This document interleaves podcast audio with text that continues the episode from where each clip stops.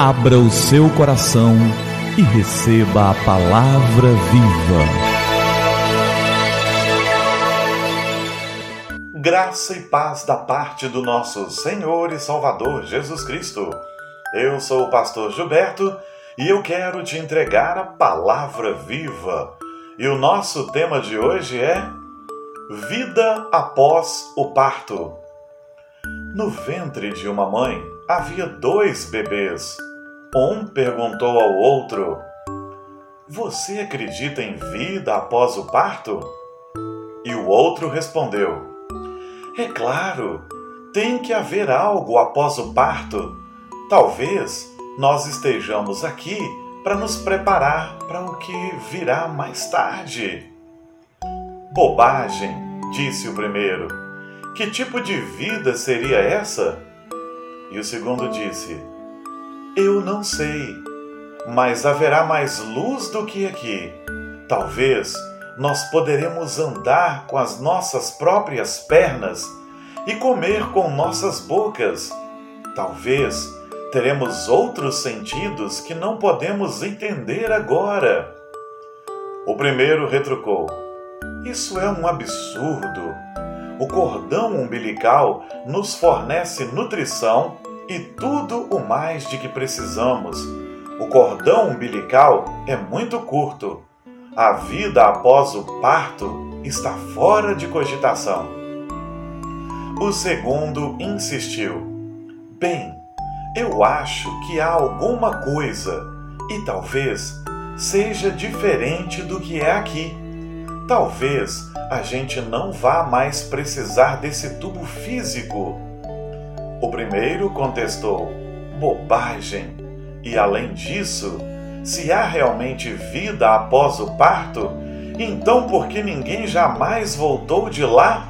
Bem, eu não sei, disse o segundo, mas certamente vamos encontrar a mamãe e ela vai cuidar de nós. O primeiro respondeu: Mamãe? Você realmente acredita em mamãe? Isso é ridículo! Se a mamãe existe, então onde ela está agora? O segundo disse: Ela está ao nosso redor. Estamos cercados por ela. Nós somos dela. É nela que vivemos. Sem ela, este mundo não seria e não poderia existir.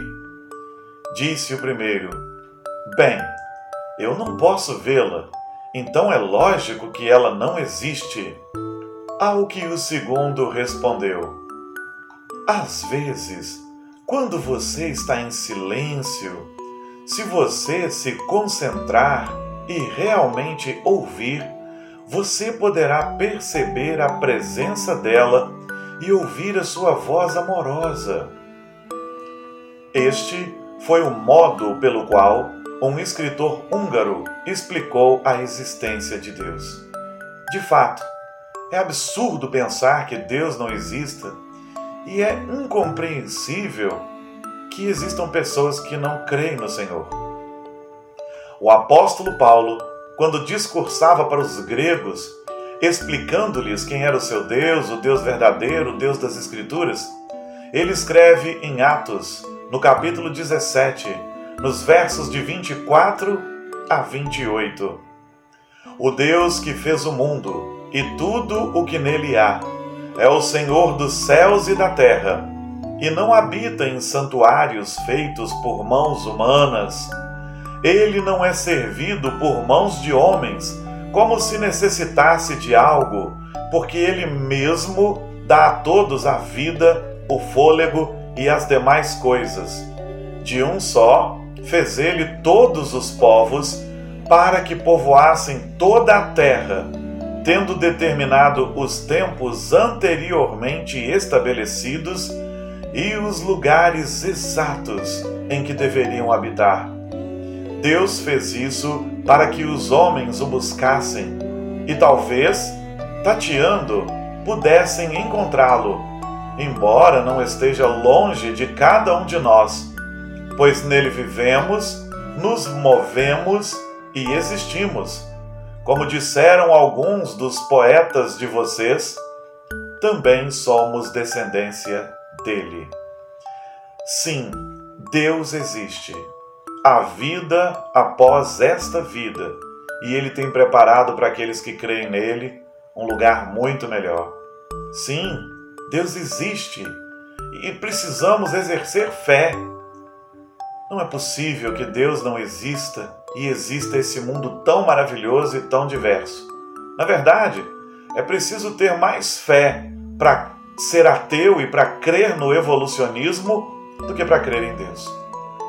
Crer em Deus, um Deus tremendo, criador, que criou todas as coisas do nada, faz muito mais sentido do que crer que somos obra do acaso e de uma sucessão de acidentes. Não duvide, o Senhor existe, cuida de nós, sustenta todas as coisas, governa o universo. Sim, a vida após esta vida. E há um Deus maravilhoso, tremendo, criador, excelso, sublime, que governa todas essas coisas.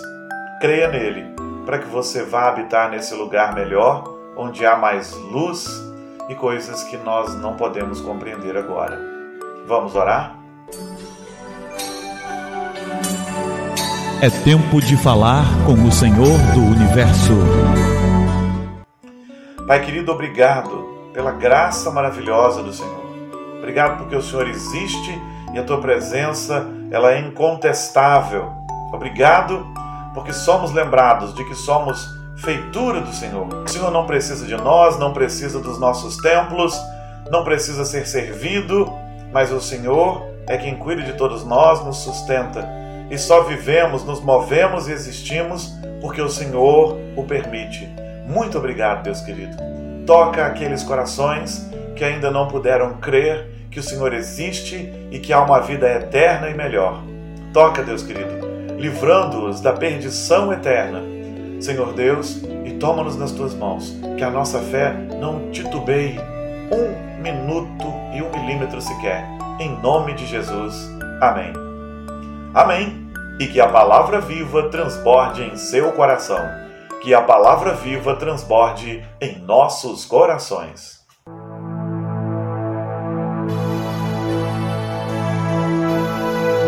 Abra o seu coração e receba a palavra viva.